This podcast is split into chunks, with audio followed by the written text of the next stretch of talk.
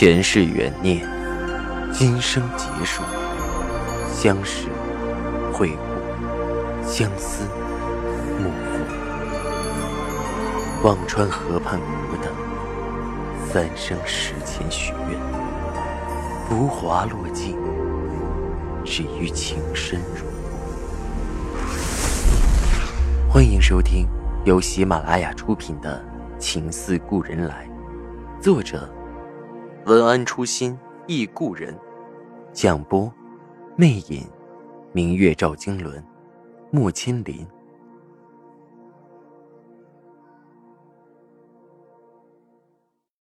第七十八集。赵成渊是赵灵泉的继父，在赵家的私厂里干活。赵成渊领着工钱，家中还能领到赵老太太发的月钱度日。大户人家关中的钱，便是支应这一大家子里里外外直系旁支的开销。现在赵成渊被撵到了蚕场，虽然还有份工干，不至于没了生计，但是一来少了份收入，二来就这么生生被撵出去，实在是件丢尽脸面的事。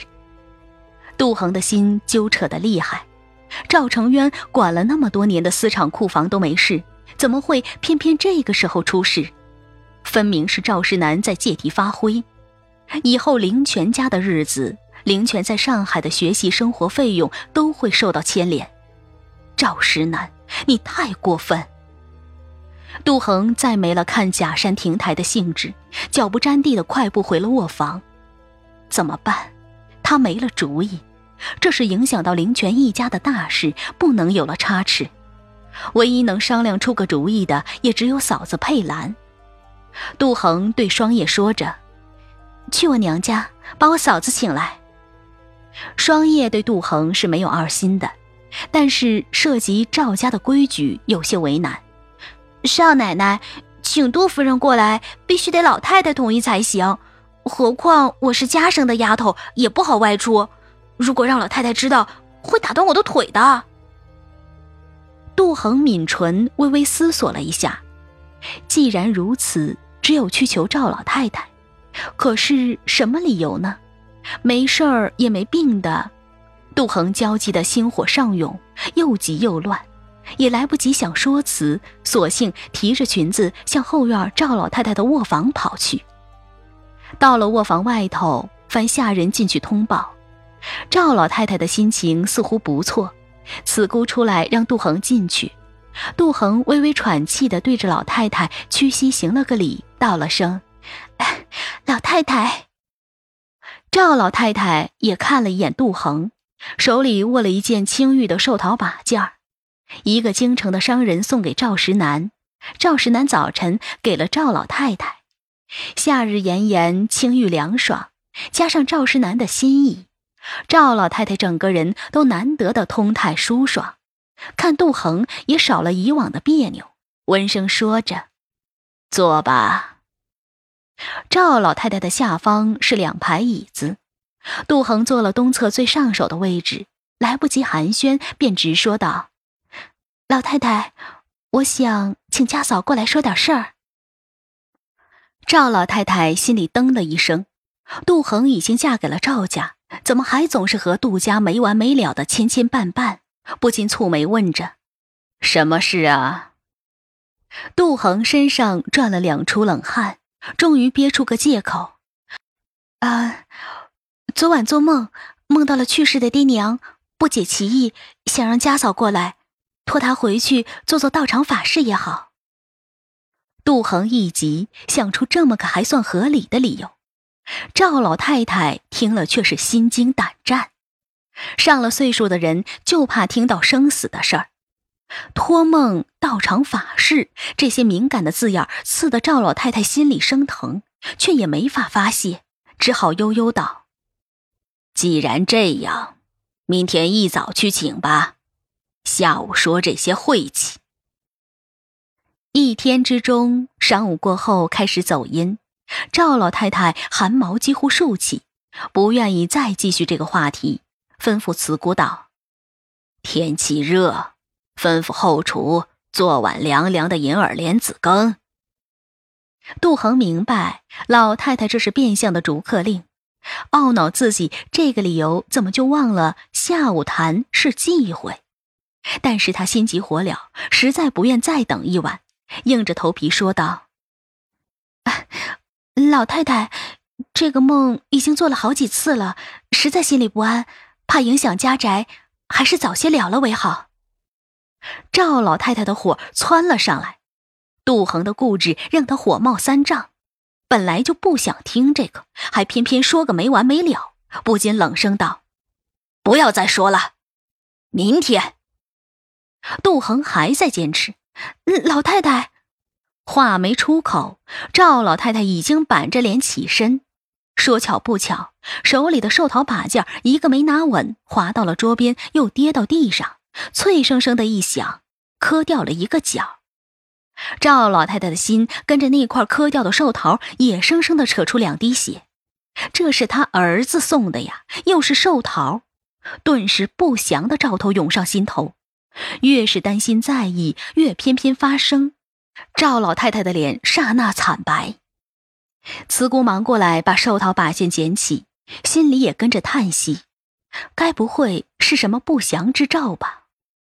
杜恒愣在那里，嘴唇微张着说道：“老太太可以去修。”杜恒在赵老太太眼里，此刻简直就是个祸害。没等他说完，老太太已经生硬的打断。指着门口，厉声说道：“出去！我这里庙小，供不起你这尊大佛。回去！”突如其来的事故让杜恒无法应对，再说别的已然不可能。杜恒只好施了一礼，忙退出去。看着他出去的身影，赵老太太跌坐在椅子上，揉着胸口道：“家门不幸。”家门不幸啊！当初看生辰帖子的时候，怎么就没看看他和我的？是不是他就是老天爷派来给我的克星啊？只要他在，就不顺。石楠好容易送个东西，他就像专门来打碎来的。慈姑手里拿着碎了的把件儿，看着赵老太太气得身子颤抖，忙给老太太揉着后背。叹了口气道：“哎，这事情弄的，这个少奶奶好像和谁都不对付，把少爷扎出血，至今也不知道圆房没。这和老太太又处处相撞，莫不是？”慈姑停住了口。莫不是什么？慈姑服侍赵老太太已经三十多年，赵老太太早已把她当成了最亲近的人。甚至有时对赵石南也没法说的提几话，和慈姑反而无所不言。莫不真就是丧家心，看着眉眼儿也狐媚子金光的。慈姑没什么文化，话说的直白粗糙。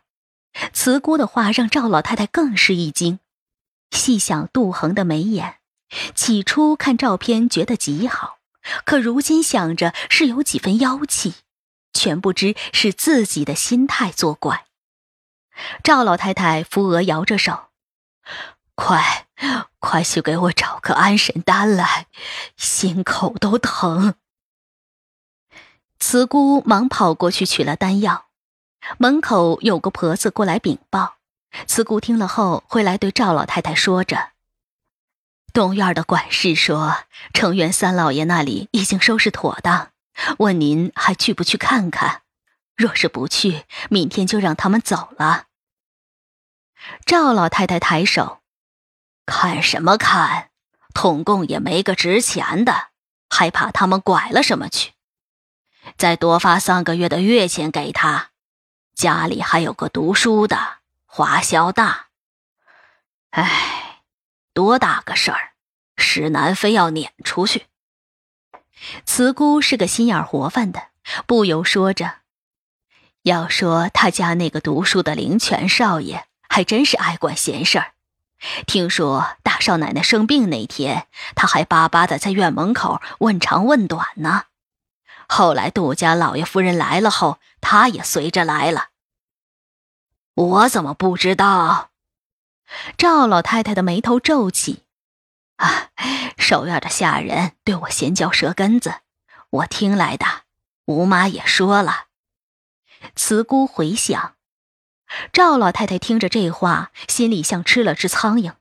她不敢想这其中的缘由，联想到赵石南非要把赵成渊一家撵走，她似乎明白了什么，指着门口厉声对慈姑道：“不必等到明天，现在就让他们走。”给他们半年的月钱，以后再也别登赵家的大门。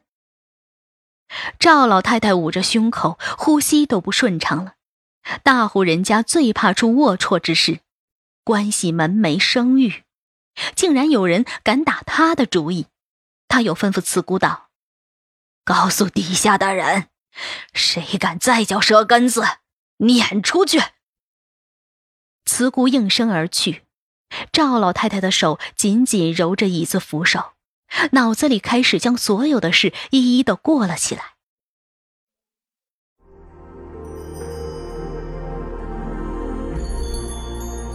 您正在收听的是喜马拉雅出品的长篇穿越小说《情似故人来》。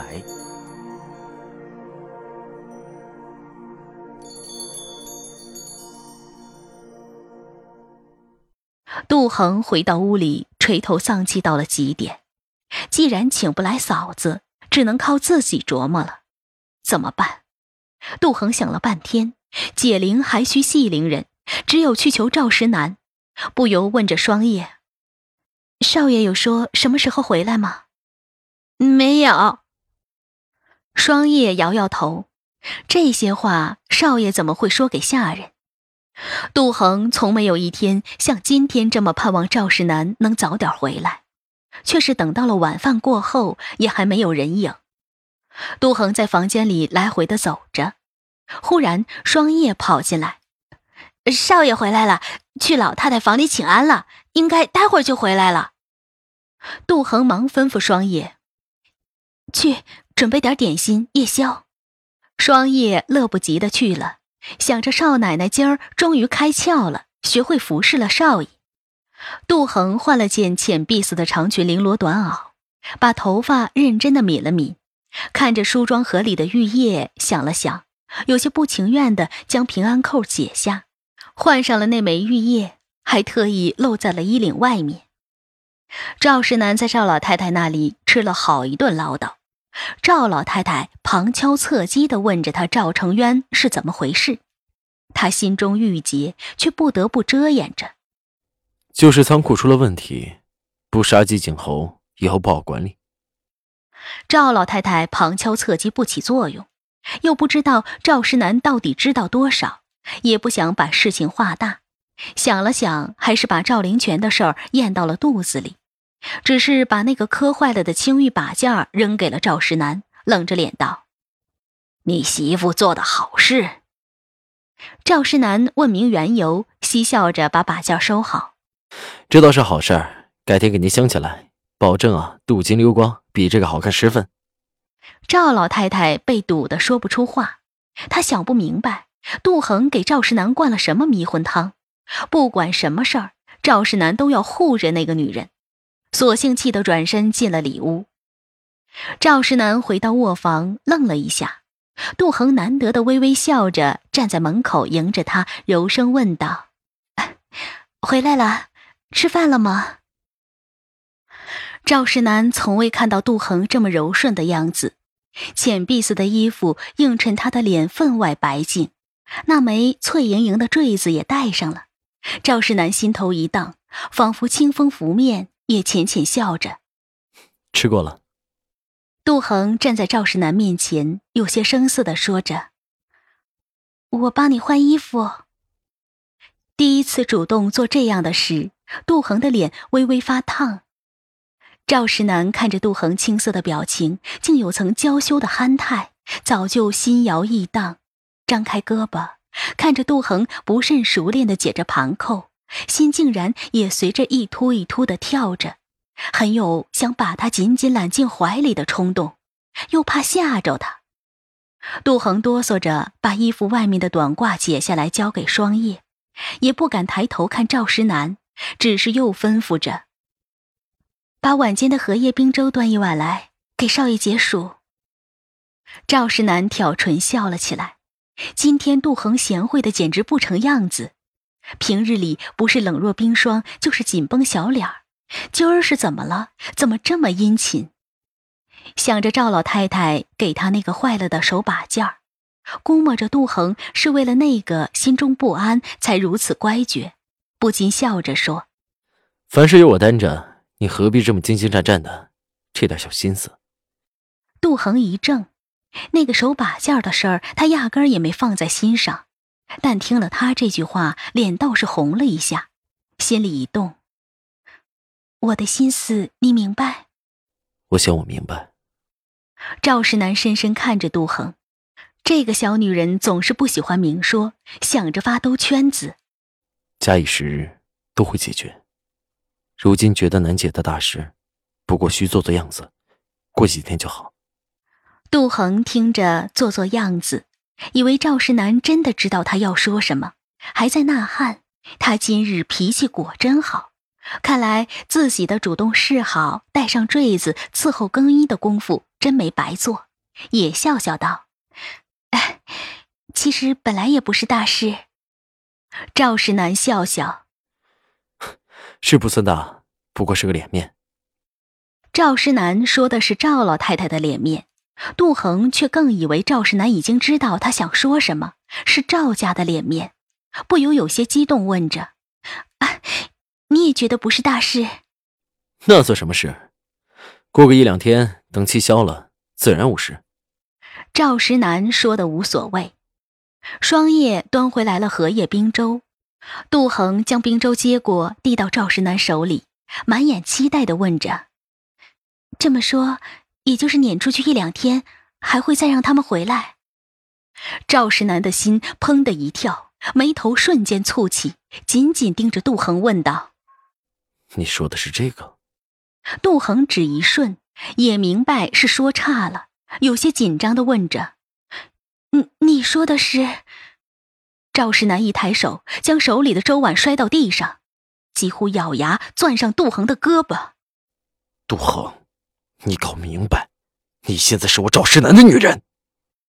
杜恒的眼睛蒙上一层雾气，咬紧了唇，没有说话。她是赵石南的女人，这话刺得他耳朵生疼。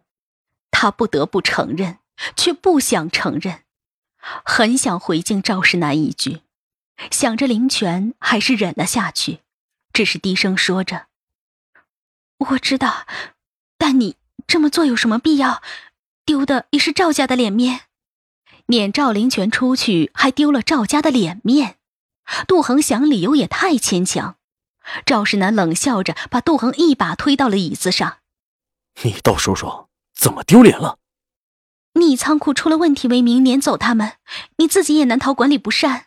何况赵家以你为长，心胸狭隘，睚眦必究，怎么服族里的人？”杜恒说的又急又快，倒也不无道理。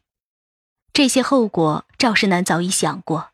他轰走赵成渊一家的压力本来就很大，族里几个上了年纪的爷爷伯叔辈们早已给他施压，都为他一一铁腕顶回。赵成渊犯的错的确不值这么重的惩罚，但是赵灵泉那是值得他付出一切代价收拾的人。如今被杜恒说中了软肋，赵世南更是胸中愤懑难平。他这么做是为了谁？赵世南掐上杜恒的肩膀。那又怎样？我的决定，谁有资格说三道四？赵世南阴冷的面孔让杜恒心寒，也让杜恒明白，和他讲道理是不可能让他回头的。杜恒咬牙低声说着：“那我求你，行吗？”杜恒这句话彻底激怒了赵世南。他求他，自己的女人为了别的男人求他，这是什么事儿？赵世南的火从脚底窜起，直烧到头，烧得没了理智。杜恒还在那里看着他，眼睛里全是水汽，嘴还拼命要做出个微笑的样子。赵世南的心被堵得要发疯，一把扯开杜恒的衣服，咬牙道：“那你干脆舍身求我好了。”杜恒咬了咬嘴唇，闭上眼，别过了头，没有挣扎，一副任他欲夺的情态。杜恒也不知道自己为什么会这样，已经被要过一次、两次、三次，有分别吗？既然非要舍身求他才答应，随他。杜恒有点破罐子破摔的赌气，可是这个行为在赵石南的眼里，就变成了杜恒为了赵灵泉，连身体也豁得出去，无形放大了太多。赵石南用力将杜恒上身的短褂扯了下来，露出了白瓷般的肩膀。杜恒的睫毛都在由于害怕扑簌着，还非强着不松口。赵石南心里的火烧得忘机，从没有一个人这么让他拱火。他的手碰到杜恒白皙的肌肤，杜恒的身子也跟着颤抖起来。如果是以红馆的女人，赵石南早就毫不留情的要了她。可是偏偏是他，赵石南的手用力揉上杜恒，心里却纠结不堪。看着杜恒害怕不情愿的样子，忽然觉得自己很可笑。他赵石南需要乞求强要吗？听众朋友，您刚刚收听到的是喜马拉雅出品的长篇穿越小说《情似故人来》。作者：文安初心忆故人，播讲：魅影，明月照经纶，莫千林。更多精彩有声书，尽在喜马拉雅。